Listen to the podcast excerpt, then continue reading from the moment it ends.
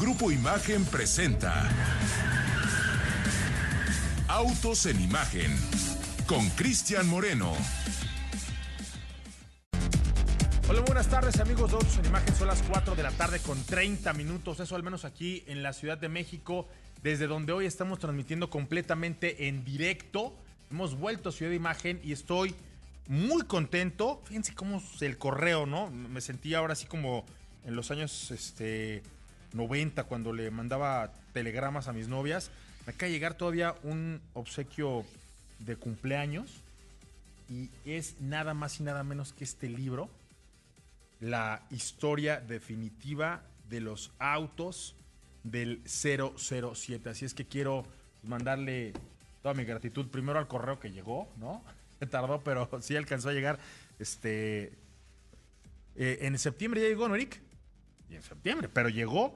Y segundo, también quiero agradecer, pues obviamente al equipo encabezado por el presidente de Mazda de México, Miguel Barbeito, a todos los que están ahí con él, al señor Gilbert, a Are, obviamente eh, a la señorita Rodríguez y a Lorena Marinical, todos involucrados en, en esta, en este obsequio. Se los agradezco infinitamente, pero sobre todo que se acuerden de, de su humilde servidor, porque primera, como bien lo saben todos, y soy muy fan de los autos, pero tengo, es mi gusto culposo, Ricardo. James Bond. Una afición muy particular por James Bond. Por ¿Quién crees que es el mejor James Bond de la historia? Estoy convencido que el mejor James Bond de la historia, amigo, es nada más y nada menos que Sean Connery. Ok. Y pues por muchas cosas, pero, pero sí era un tipo que tenía una personalidad que de por sí ya le imprimía al 007 un toque muy, muy, muy particular. El último, digo, el más reciente es muy Daniel bueno, Craig. Es muy bueno, pero, pero sí creo que eh, lo que hizo el propio eh, 007 clásico le daba encanto. Y yo creo que Daniel Craig lo que ha hecho es tratar de recuperar esto que no era que las máquinas y que el auto y que la tecnología resolviera. Era más bien el ingenio, el encanto de, de James Bond el que lo hacía, ¿no? Yo soy más de Daniel Craig para, para acá, pues, prácticamente todas sus películas. He de confesar que no soy tan fan de, de los demás. Roger Moore no me encanta. Sean Connery sí lo tolero más dentro de su papel. Sean Connery. Timothy Dalton de plano. o sea, pues, ¿le no tienes cierta animadversión a Sean Connery? ¿Como James Bond? Sí, un, un poco. ¿Por qué, amigo? ¿Por el tamaño de sus solapas o por qué? No lo sé, yo creo que no me, no, no me encanta, pero lo que sí debo ¿No te reconocer, encanta él o no te encanta él como James Bond? él como James Bond. Sí, Sean Connery es como, como actor personajazo. Y este, pero sí he de reconocer que a final de cuentas, tanto el James Bond de Sean Connery como de todavía de Roger Moore y los vehículos que, que sacaban en sus películas, ciertamente, pues sí marcaron, creo yo, un parteaguas de, en la industria fílmica, que se centró pues justamente en tomar los autos como ya personajes de las mismas. Es correcto. Y fíjate que una de las cosas, yo pensé que a Pablo le iba a emocionar más y me salió con su cara de este huele feo, así de, ah, no soy tan fan de James Bond. Pero hemos platicado de historia de estos autos, Pablo, en repetidas ocasiones, ¿no? Y fíjate que así dice capítulo 1, Doctor No, ¿no? 1962. Cada uno de los vehículos que en su momento formaron parte de, de estas eh, múltiples películas, porque no es una saga, finalmente es una historia Sí. que se ha contado y recontado varias veces, eran eh, momentos de la historia que la gente esperaba. ¿Y ahora qué va a pasar con el auto?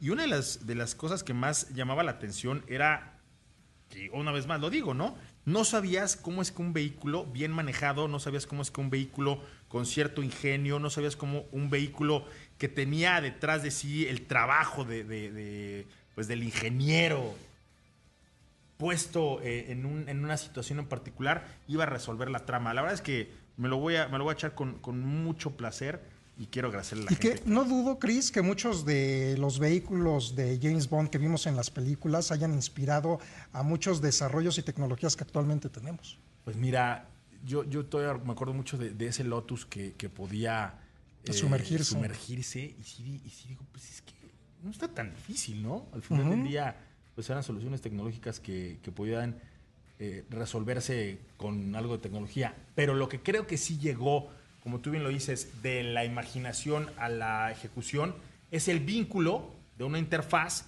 a partir del teléfono móvil que hoy todos tenemos, ¿no? Sí. Claro, si tú hoy tienes OnStar o tienes alguna otra tecnología, sí, ya realmente puedes hacer cosas como las que hacían en, en el 007, amigo. Sí, claro. Muy bien. Felicidades por tu libro, amigo. No, gracias, gracias. Eh, Pa- Pa- Pablito, ¿por qué no te encantó mi libro? Yo creo que fue un poco de envidia. Tú cuéntame.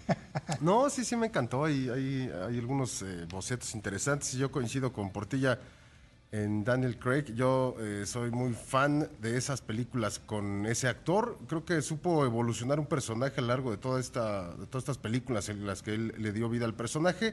Y al final creo que le dan una, pues me atrevo a decir, una muerte digna al personaje por medio de, Daniel Craig. eh, un personaje rudo, un personaje temerario y me parece que desde mi punto de vista, él es el actor que mejor ha sabido darle vida a ese gran personaje que es eh, James Bond. Oye, Pablito, te- no sé, ¿tú llevas la cuenta de cuántas veces te he molestado por tu afición a Baby Driver? Muchas, O muchas. sea, ¿Llevas la cuenta o más o menos tienes algún registro? No, no, ya- ya- son tantas que ya hasta perdí la cuenta. Bueno, hay pocas veces, y yo quiero hacerlo públicamente, hay pocas veces que, que vengo ante, ante este espacio. Hace muchos años lo hice con, con Alfonso Chiquini, porque tal vez me burlé de él unos cinco años acerca de su afición por las minivans. y Me parecía que era un gusto hasta malsano. De que en una ocasión una marca de, vehículos me mandó una minivan y quedé absorto y maravillado por dos razones. La primera por la usabilidad del producto, o sea, ya entendía por qué a Poncho le encantaba la minivan, porque podía subir a toda su familia, que era numerosa en ese momento, más aún de lo que lo es ahora, y no se preocupaba por mayor complejidad, ¿no? Todos a la minivan y ya. Y lo segundo, que era lo que más me sorprendía, por lo rápido que andaba la minivan, por la estabilidad, por la reacción, por la agilidad de un vehículo que a mí me parecía una torta, pero lo cierto es que yo había manejado una minivan de otra época. Para cuando esta marca me mandó la minivan, públicamente reconocí que Alfonso Chiquín tenía razón al ser tan fan de la minivan. Y en esta ocasión, es la segunda ocasión que lo recuerdo, voy a aprovechar este espacio para pedir una disculpa pública por las incontables veces que me he burlado del señor Pablo Alberto Monroy Castillo por su afición a Baby Driver. Y te voy a decir por qué. Porque ahora que estuve por Múnich, eh, una de las conversaciones y después investigaciones y después, pues, más, eh, ¿cómo les diré? Más sed de conocimiento me llevaron a encontrar una gran cantidad de soluciones tecnológicas en torno a dos cosas, Pablito, que también te tengo que reclamar, que tú no lo supieras, pero ahora te lo voy a compartir yo. La primera, todo lo que tuvieron que hacer en función de la grabación como tal, es decir, los aparatos que se inventaron, los pilotos que estuvieron involucrados en esto para poder grabar las escenas de Baby Driver. Y lo segundo, las modificaciones técnicas que le hicieron a los vehículos con, lo- con los que este chamaco se lucía en, la cámara. Yo alguna vez se lo dije a Pablo, algo que no, tolería, no toleraba de Baby Driver es que en la época de las GoPro, en donde todo se hace por computadora y que nada más montas ahí un chupón y se resuelve, pues no, no llevaron la, escena más allá de lo que la llevaron a lo mejor con, con Bullet, en donde realmente el desafío técnico era uno muy complejo. Pero ¿sabías tú, Pablito, que un piloto de rallies estuvo involucrado en la grabación de esas escenas de Baby Driver?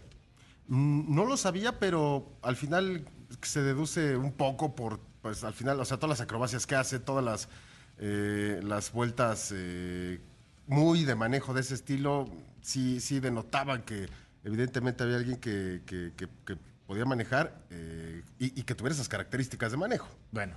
Lo, lo que, lo que es aún más curioso, Pablo, ¿sabías que esas escenas las hacía al mismo tiempo que se grababan él montado arriba del auto y desde arriba con, una, eh, con un aparato que podía manejar el coche, haz de cuenta, en el segundo piso, como si fuera un upper deck? Desde ahí manejaba el auto y ya nada más abajo ponían a tu este, ídolo ahí moviendo como el santo del volante. Fíjate cómo la industria del cine obliga a la industria automotriz y obliga también a la imaginación y a la creatividad de, de los guionistas a tener soluciones como las que hoy estamos viendo con, con este libro que le estoy, del cual estoy platicando. Y de Sí, y a ver si lo compartimos al rato en redes. Cris, ¿te acuerdas que no sé si hace dos, tres años, creo que fue en un auto show de Detroit, que justamente estaban presentando el eh, Mustang Bullet, que había como una especie de stand con un green screen detrás Sí. y que justamente lo... Pues tú nada más te dedicabas a mover el volante y luego montaban de La tal escena. manera las cámaras de armar una secuencia en un de persecución, Yo tengo por así esa decirlo. secuencia. Ajá, ¿La exacto. compartimos en redes sociales? ¿Te parece? Sí. Al ratito lo busco y la, la compartimos. Y ahorita aquí hay unas fotografías de unos buzos, fíjate, con cámaras submarinas grabando al Lotus. Bueno, Sí. ahí está. Platicamos de esto más ade- adelantito, Pablo. Así es que debo reconocer que no andabas tan perdido cuando hablabas bien de, de David Driver. Vámonos con mucha información porque el día de hoy estamos plagados de cosas pendientes. No quise desaprovechar la oportunidad para eh, agradecer. Y un día como hoy, Pablito, que es nada más y nada menos que 8 de septiembre, pero de el 2016, ya, ya tiene algunos años de esto, se inauguró allá en el estado de Nuevo León una de las plantas más relevantes a escala internacional de la firma Kia, esta que estuvo llena de polémica y dimes y diretes, pero que al final del día hoy se consolida como uno de los bastiones de manufactura más relevantes de la región.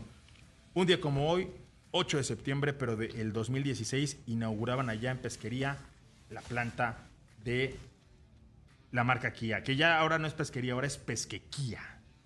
Saludos a toda la gente que colabora en las operaciones de, de esta, de esta planta. Y también vamos a platicar rápidamente acerca, Pablo, de esto que tiene que ver con una relevante, muy, muy relevante desde mi punto de vista, eh, situación que está ocurriendo en este momento. Y es que, por ejemplo, la INA, esta que es la eh, es una, una organización, la Industria Nacional de Autopartes, está sacando un balance, Pablo, que entre enero y junio del 2023, esta industria de autopartes, industria nacional, la industria mexicana de autopartes, está reportando un incremento del 29%, esto con respecto a las cifras que tenían reportadas, que tenían registradas, que tenían en 2019. La comparación es válida, muy válida, porque el 2019, justo en estas fechas, todavía tenía una operación fuera de la pandemia. Lo cierto es que una recuperación tan significativa, Pablo, como lo es el 29%, nos habla de la bonanza, nos habla del músculo, nos habla de todo lo que hoy está generando en términos de inversión, de empleos y de generación de riqueza en nuestro país. Hay un valor involucrado de 10.569 millones de dólares, que como lo dije hace un ratito, le está dando un mejor resultado que el que tenía antes de la pandemia. También la INA está compartiendo que esta producción tiene distintas categorías. Y una muy relevante, Pablo, es la que hoy está involucrada con las partes eléctricas, que tiene una producción del 19.4% y un valor acumulado de 11.651 millones de dólares, que ha crecido del 2022 para, para acá un 19%. O sea, ya nos están hablando aquí, Pablo, de detalles muy específicos acerca de hacia dónde está creciendo la manufactura de autopartes en nuestro país. Y Estados Unidos evidentemente domina estas exportaciones de autopartes con el 84.4%. Coahuila continúa como líder nacional en producción de autopartes. De ahí sigue Guanajuato, eh, posteriormente en, en el tercer lugar Nuevo León, después Chihuahua y finalmente Querétaro. Pues ahí está. Felicidades a la industria, industria nacional de autopartes. Vamos a un corte, regresamos. Estás en Autos en Imagen. 4 de la tarde con 48 minutos. Fíjense, eh, voy a robarle un instante a esta nota que vamos a dar a continuación. Porque la noche de ayer nos reunimos aquí en el World Trade Center con el equipo de Great Wall Motor. Ahorita vamos a hablar de eso.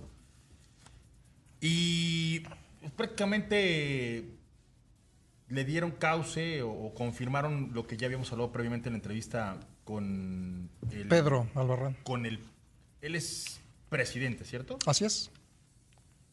de Great Wall Motor México. Pedro Albarrán ya nos había hablado del proyecto que tenía, un proyecto ambicioso, un proyecto en donde van a enfocar gran parte de sus baterías en atender un mercado de, vehículos híbridos que ellos creen que en México no está atendido de la forma en la que debería. Pero hablamos de eso un ratito. Antes de eso quiero, quiero platicar acerca de esta nota, Pablo, de la cual platicamos ahorita en la Junta, porque es una nota muy particular, es una nota, una vez más, eh, de, de politiquería. Este, es una nota de, de fanáticos, es una nota de gente que, que poco reflexiona, pero que cuando le prendes la caldera de inmediato se engancha con una causa que sirve para llevar votos, que sirve para atraer conciencias, y esto tiene que ver con el señor Donald Trump. Tranquilos, por si estaban pensando en otra cosa, no. Estamos hablando de Donald Trump. Yo lo he dicho en repetidas ocasiones, Donald Trump es un hombre que durante mucho tiempo utilizó a la industria automotriz tanto de Estados Unidos como de México y de Canadá como moneda de cambio. Y este hombre, hagan de cuenta que mandó de vacaciones a muchos fabricantes automotrices y dijo, no importan las emisiones contaminantes, no importa el desarrollo de eléctricos, no importa la apuesta que hagamos por mejorar, por fortalecer, por perfeccionar la industria automotriz estadounidense, no importa, los mandó de vacaciones. Y hoy viene este mismo hombre, Pablo, a criticar la estrategia de Joe Biden, quien está poniendo mucho dinero sobre la mesa para actualizar a la industria automotriz estadounidense para llevarla a una competitividad global, porque no solo es Estados Unidos, no son el ombligo del mundo, aunque a veces crean que lo son, no lo son. Y ya vemos cómo los chinos están muy adelantados y ya vemos cómo, obviamente en Europa han pasado cosas importantes y hoy los más, o sea, el, el alumno más burro de la clase es Estados Unidos. Y hoy todavía sale Donald Trump a criticar el impulso que le están dando a los vehículos eléctricos en la actual administración de Joe Biden y diciendo, Pablo, que él detendrá esta locura. Advirtió que China derrocará por completo la industria automotriz estadounidense si los planes de Joe Biden para los vehículos eléctricos se hacen realidad. Y fíjate, una, una cita que, que, retomamos, Pablo. El gran estado de Michigan ya no tendrá industria automotriz si el demencial concepto de Joe Biden de todos los autos eléctricos entra en vigencia. China se lo tomará todo. 100% United Auto Workers vote por Trump. Consiga que sus líderes me respalden. Mantendré todos estos grandes trabajos y traeré muchos más. Elección en las escuelas y elección en los coches. Es auténticamente una campaña de propaganda, Pablo. Sí, claro. Y muy de la mano con lo que ahorita está ocurriendo, con la negociación tan tensa que hay con esta United Auto Workers, que es el sindicato de trabajadores de la industria automotriz en Estados Unidos, y en donde tanto General Motors como Ford han ofrecido a sus trabajadores un incremento del 10% en sus salarios y en algunas otras prestaciones, pues para tener una renegociación del contrato. Esa coyuntura, ese momento tan, tan tenso, lo está aprovechando Donald Trump para decir, hey, voltenme a ver. Este hombre los va a llevar. Qué, qué, qué, grave, ¿no? Los va a llevar a la quiebra. Pues bueno, Ahí está. Y, esto que, comentaste, eh, obviamente lo escribió Trump en su sitio web eh, Truth Social. Eh, hay que recordar que Trump se postula como candidato republicano para regresar a la oficina oval en 2024. Y no solamente atacó a Joe Biden en sus publicaciones en este sitio web, sino también criticó pues justamente al presidente del sindicato United Auto Workers, el señor Sean Fine, por eh, apoyar los vehículos eléctricos. Y así es como lo dice eh, el respetado presidente de United Auto Workers, ni siquiera puede pensar en permitir todos los coches eléctricos. Todo se fabricará en China y la industria automotriz en Estados Unidos dejará de existir, afirma eh, Trump. Y otra vez nuevamente lo del asunto político. Vota por Trump y detendré esta locura inmediatamente. México y Canadá aman la política idiota de Biden. Safe Michigan y los demás estados del automóvil. Salve al consumidor americano, es lo que se lee en este sitio. Terrible, además nos embarra a los mexicanos y de, de paso también a los canadienses. Pues sí. Pues bueno, ahí está. Vamos a darle seguimiento a la, la, politiquería con la que el señor Joe Biden le va a pegar a la industria automotriz mexicana, le va a pegar porque sabe que, que, que exacerbar las posturas, que radicalizar, que, que meter pelea, funciona en la, en, en, en la propaganda, funciona en la política, funciona para que la gente apoye sus eh, intenciones. Pero bueno, vámonos con esta gran nota que se dio la noche de ayer aquí en el World Trade Center, en donde precisamente Great Wall Motor, una empresa que se fundió en 1984, 84, 84, está ya iniciando operaciones de manera oficial. Era el 7 de septiembre, así como la canción de Mecano, la fecha que ellos ya habían pactado para iniciar de, de manera oficial las operaciones en nuestro territorio. Como lo decía hace un ratito, su estrategia estará enfocada en ofrecer vehículos con un menor consumo de energía. Ojo, no estoy diciendo de combustible, para que no se malentienda. Cuando hablo de energía, hablo tanto de la electricidad como del combustible fósil. Ellos creen que los vehículos híbridos en nuestro país tienen una gran, gran, gran viabilidad por la facilidad para poderse manejar sin que dependa de la existencia o efectividad de la infraestructura eléctrica para poder movilizarlos. Sí tienen la tecnología del híbrido enchufable, pero no están eh, obviamente castigando a aquel que quiera un vehículo muy práctico. ¿Qué más? Eh, ellos como compañía tienen tres objetivos, al menos eso declaró Pedro Albarrán. Primero, que sus productos sean los más eficientes. Segundo, que puedan también consolidarse como los de mayor autonomía. Y tercera, que sean también los más seguros. ¿Y cómo es que lo van a lograr? Pues obviamente con tecnología. Ellos pusieron ayer en, su presentación, Pablo, estuvimos ahí todos, estuviste tú, estuvo Eric, estuvo Pablo, estuve yo, fue todo el equipo en imagen por la relevancia.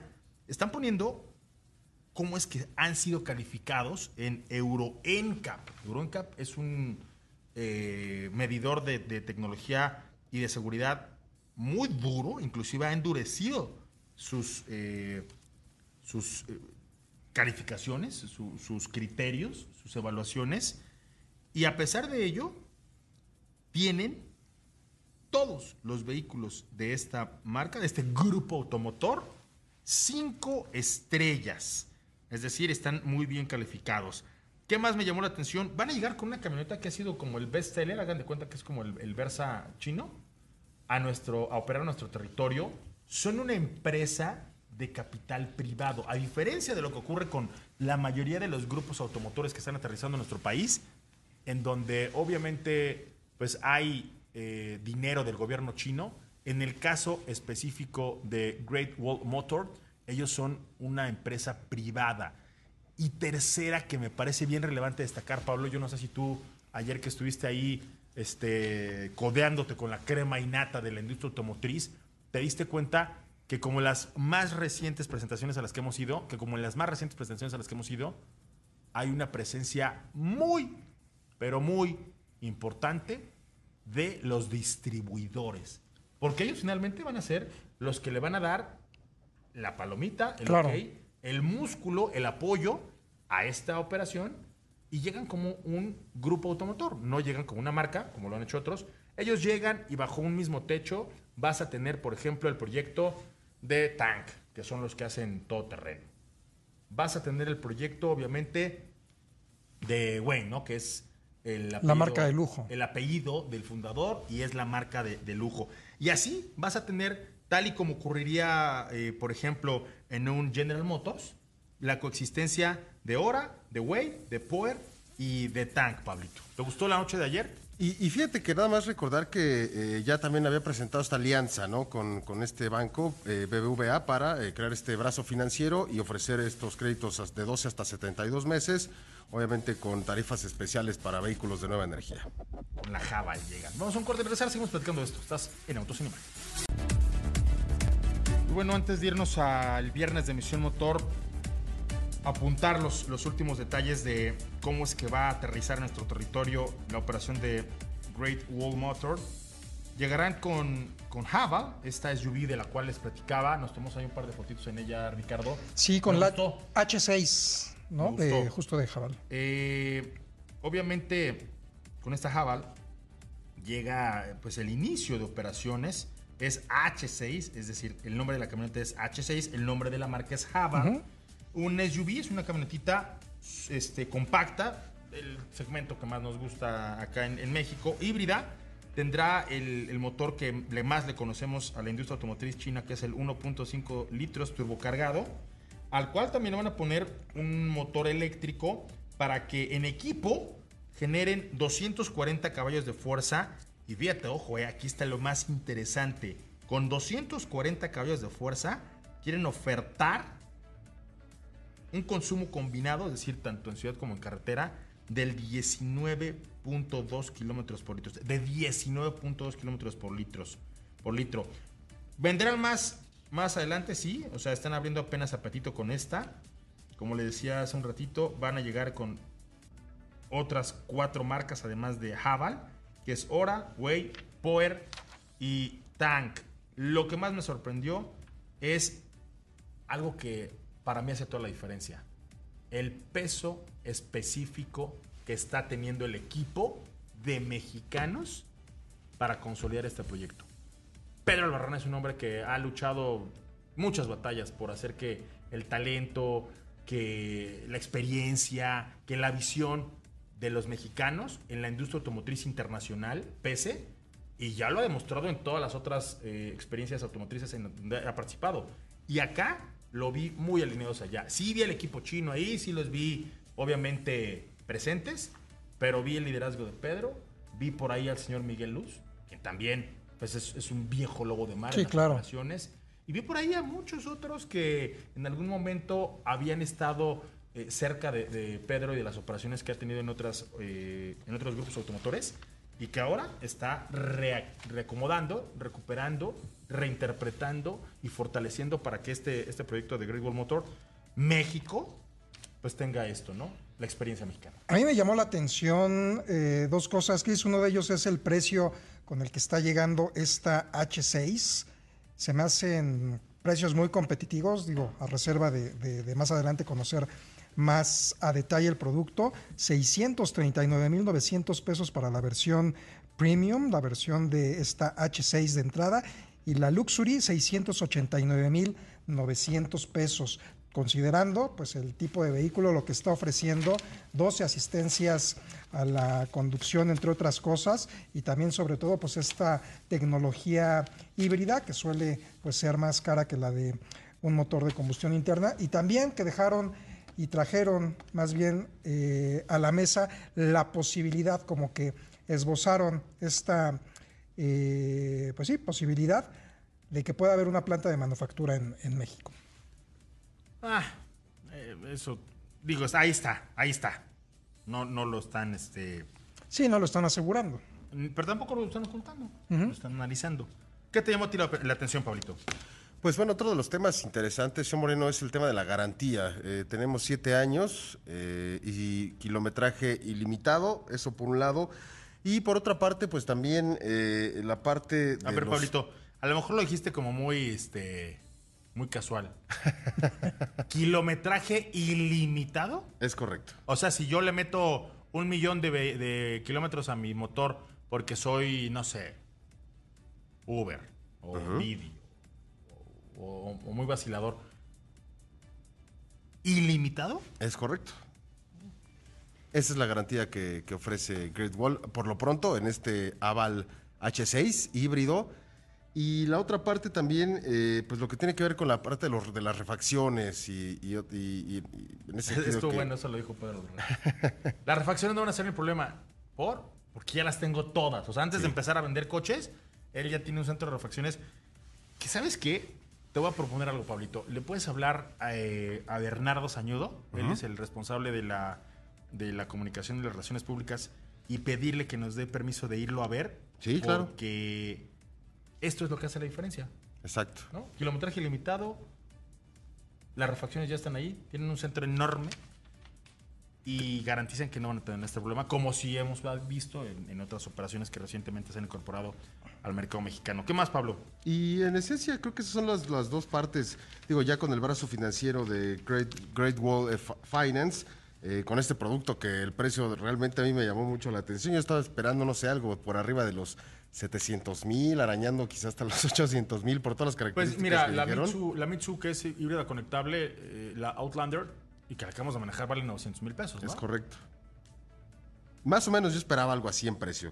Y, y bueno, pues eh, esencialmente creo que este primer paso que dieron ya con el inicio de operaciones de manera oficial en nuestro territorio eh, fue bastante satisfactorio, bastante gratificante y bueno, eh, de aquí a, a- en, un- ritmo aproximadamente de mes y medio la marca va a estar presentando un vehículo nuevo, no sabemos Uno al si sea ¿no? de eh, es correcto, si sea de alguna de las otras marcas, pero bueno, así será. Cada mes y medio habrá una presentación nueva hasta cumplir con el objetivo que son 10 vehículos eh, nuevos que van a integrar eh, esta primera fase del portafolio de productos de la marca aquí en México. Oye, que justamente hoy inician una preventa y pues prácticamente para todas aquellas personas, o bueno, los primeros mil clientes que aparten con 5 mil pesos su H6 van a tener una garantía de por vida prácticamente en sus vehículos, así como, pues bueno, ya... ¿Qué? A ver, no digas irreverencias. No lo dije yo, lo dijo, Lo dijo Pedro. Albarrán. ¿Garantía de por vida? Sí. Sí, sí, sí.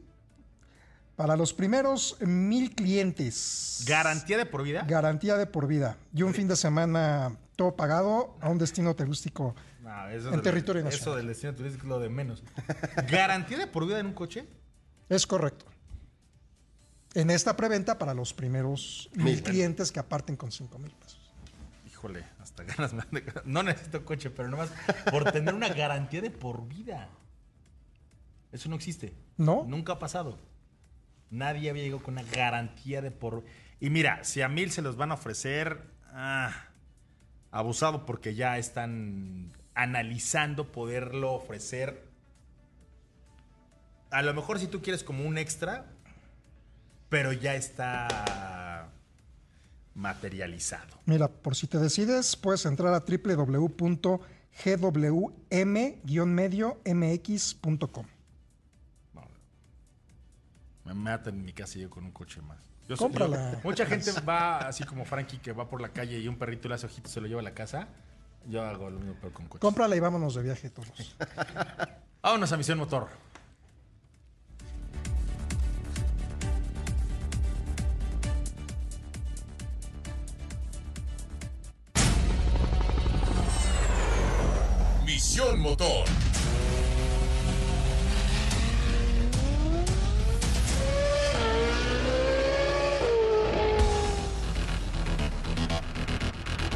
Ya me agarraron las carreras. Seis notas en seis minutos, ¿les parece? Venga. Venga. En siete meses, nuestro país ha recibido 13.3 millones de turistas. Esto a través de las distintas aerolíneas que operan en nuestro territorio. De estos 13.13 millones de turistas, Pablo, Ricardo, 10 millones al menos han llegado de los destinos más populares, que son Estados Unidos, Canadá y Colombia, es decir, aman a nuestro país en estos tres países. El resto del planeta ha mandado apenas 3.3 millones, pero 13.3 hablan de la gran orientación que tiene México, primero por volar y segunda, pues por hacer turismo, Ricardo. Sí, como bien mencionas, pues justamente tanto Estados Unidos, Canadá y Colombia son los principales eh, turistas que llegaron a México vía aérea. Del resto de nacionalidades, pues se contabilizaron 2.961.000 eh, turistas. Prácticamente los aeropuertos que más eh, recibieron fue el de Cancún, el Aeropuerto Internacional de la Ciudad de México y Los Cabos con eh, prácticamente 10 millones 151 mil, lo que representó, un 7.8% más respecto a los primeros siete meses de 2022. Y Pablo, hoy por la mañana, nuestro presidente, el señor Andrés Manuel López Obrador, aseguró que la próxima semana deberíamos estar recuperando ya la categoría 1. Ahora sí que él tiene otros datos, ¿no? Yo no sabía cómo, cómo pudiera saber esto él, pero ojalá y esto ocurra, Pablo. Bueno, es que esto, mi querido Chris, le voy a robar la nota a Pablo. Sí, justo en la mañanera. no, lo dije porque él se para todas las mañanas a ver. él se para a ver la mañanera, no creas que porque le voy a traer la nota. sí, pues justamente anunció eh, este viernes en la mañanera que México va a estar recuperando la categoría 1 en aviación por parte de Estados Unidos luego de haber sido degradados desde mayo de 2021. Comentó que textualmente una buena noticia, dice ayer de manera no oficial porque van a hacer el trámite la semana que viene, ya estarán informando eh, la Secretaría de Relaciones Exteriores sobre la recuperación de la categoría 1. Había que darle un espaldarazo a la Secretaría de Relaciones Exteriores. Oye, Pablito, y esta sí, dímela tú. El 100% de las empresas de carga ya están operando allá en el AIFA, algo que por decreto se hizo en Fast Track. Así es, bueno, pues ya se cumplió con este, con este mandato. Eh, ya, de hecho, en la actualidad hay 21 aerolíneas que ya operan en el AIFA, de las cuales 18 eh, corresponden a aerolíneas de carga y ya se encuentran trabajando eh, después de, cumplirse la ampliación de 40 días hábiles del decreto gubernamental publicado el pasado 7 de julio, en el que se estableció el cierre de operaciones para el servicio público de transporte aéreo de carga eh, en el Aeropuerto Internacional de la Ciudad de México. Y bueno, pues este proceso ya concluyó sin ninguna anomalía. Ok. Y están estudiando, Ricardo, trasladar los vuelos nocturnos hacia el AIFA. Yo, quiero ver, yo quiero ver. Yo he llegado madrugadas. En algún momento llegaba de Múnich a las 4 de la mañana, llegué de Los Ángeles también muy noche, de, de San Francisco también llegué 5 de la mañana. Llegar al AIFA en la madrugada. Sí, fíjate que hace una semana con el capitán Lalo Vargas hablábamos justamente sobre la disminución del número de operaciones en el Aeropuerto Internacional de la Ciudad de México y junto a esto se están tomando y explorando otras eh, medidas, otras posibilidades. Una de ellas es lo que estás mencionando, que se trasladen vuelos a la noche al AIFA con el fin pues, de reducir el intenso tráfico aéreo en la terminal. Pablito, nos vamos a ir a un corte porque me acaba de dar el patatús. Pero al regresar del corte me dices qué, qué dijo el ASPA al respecto, ¿te parece? Perfecto. Vamos a un corte, regresamos. Estás en Autos en Imagen. Bueno, y les quiero contar eh, que la gente, el equipo de BMW nos está compartiendo información relevante acerca del nuevo BMW Serie 3 híbrido conectable. Un vehículo con el cual se puede disfrutar de una movilidad sostenible y al mismo tiempo de un dinamismo que entusiasma. Cuenta con una impresionante aceleración porque en solo 5.8 segundos es posible ir de 0 a 100 kilómetros por hora. Además, este mes con la tanda, Pablito. Este mes con mensualidades desde 12.999 pesos a un plazo de 36 meses te puedes llevar este Serie 3 híbrido conectable y además, obviamente, el cargador de pared incluido. BMW, el placer de conducir.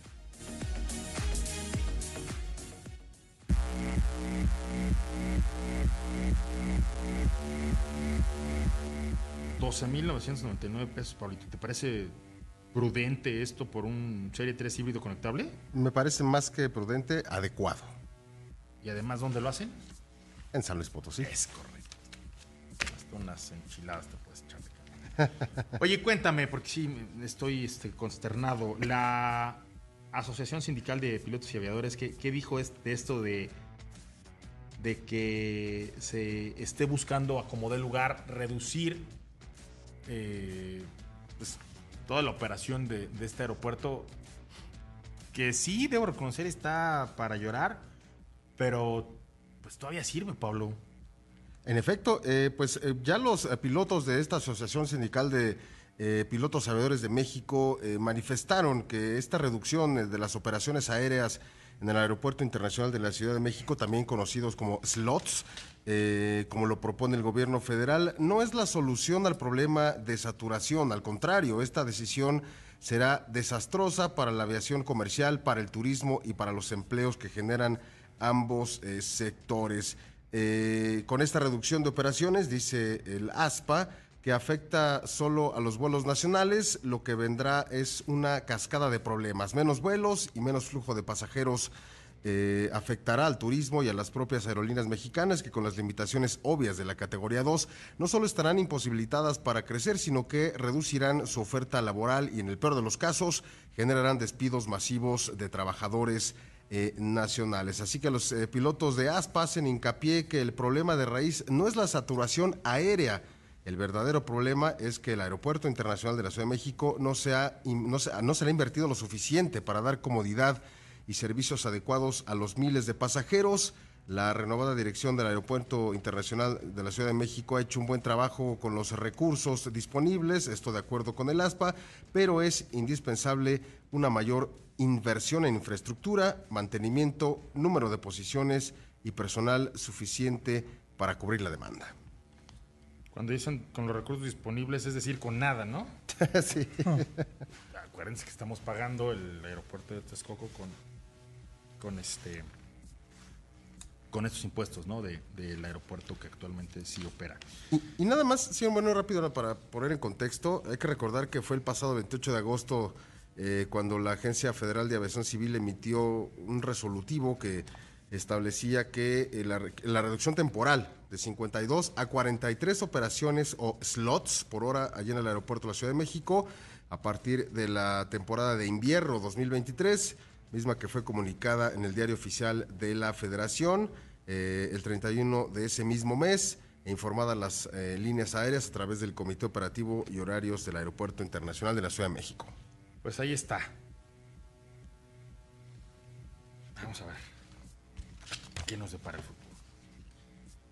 Y léeme el comunicado, este Ricardo, que comparte el Gran Premio de la Ciudad de México con respecto a las declaraciones que hizo Helmut Marko, al que se lo están comiendo vivo. Sí, pues ya el Gran Premio de la Ciudad de México eh, expresó su postura, lanzó un comunicado que dice así. Dice, en el México GP expresamos nuestro apoyo al piloto mexicano Sergio Checo Pérez. Los comentarios inapropiados no tienen lugar en ningún ámbito, incluyendo el deporte. Es importante que se tomen medidas para prevenirlo y que se presenten disculpas cuando sea necesario. Invitamos a todos a construir una comunidad más respetuosa y unida en Fórmula 1, fomentando la sana competencia tanto dentro como fuera de la pista. Y a, eh, a ver, eh, don Helmut Marko pu- puede decir misa. O sea, Helmut Marko tiene obviamente todo el apoyo porque lo ha hecho y, ha dicho cosas peores. Pero a la que no se le están perdonando es a la, a la FIA, a la Federación Internacional de Turismo. Porque ellos son los que deben de, de velar por la equidad y por la no discriminación y por todos estos valores y no lo están haciendo. O sea, dejan que, que estos personajes, a diestra y siniestra, eh, juzguen. Pero, pero fíjense que así como he visto, así como a Max Verstappen alguien le arregló acá un par de tuercas y este hombre salió a demostrar donde debía quién era, que es en la pista, y ya se alejó de toda polémica y declaraciones ahí que pudieran dejarlo mal parado. Así, alguien le arregló las tuercas si tú quieres, a lo mejor no a la cabeza de don Helmut Marco, pero sí a sus dedos y a su boca.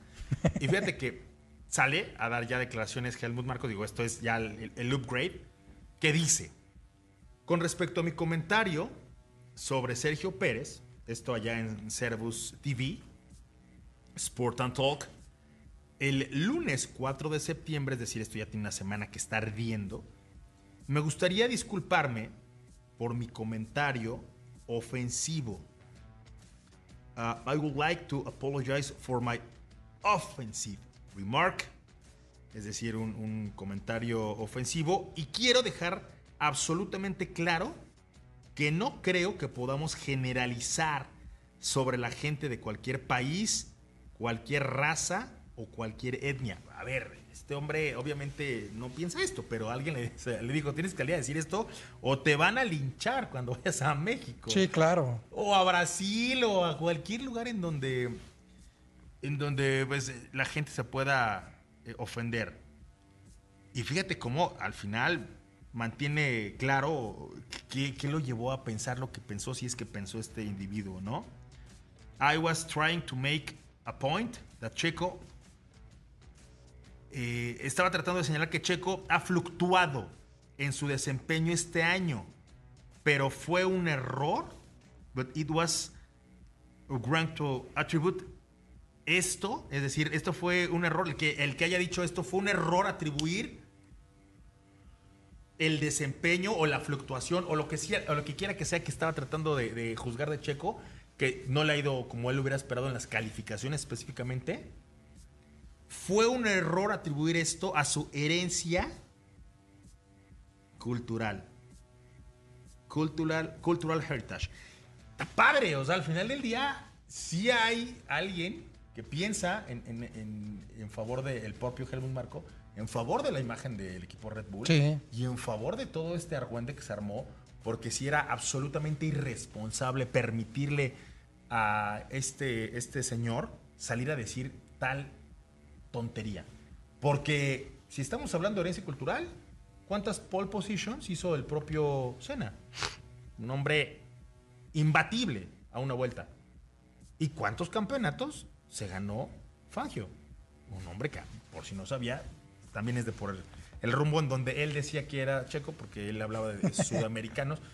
Estos sí son dos sudamericanos súper exitosos y pues ya sé que no sabe mucho de historia este individuo. ¿Cómo ves, Pablito? Complejo. Creo que ha tenido eh, dificultades, varias dificultades, eh, este personaje eh, con este mismo tema. Y recordemos que Red Bull se vio involucrado justo con un tema también de racismo y que tuvo, me parece que, pues despedir a algunos que eran ingenieros, técnicos, algo así.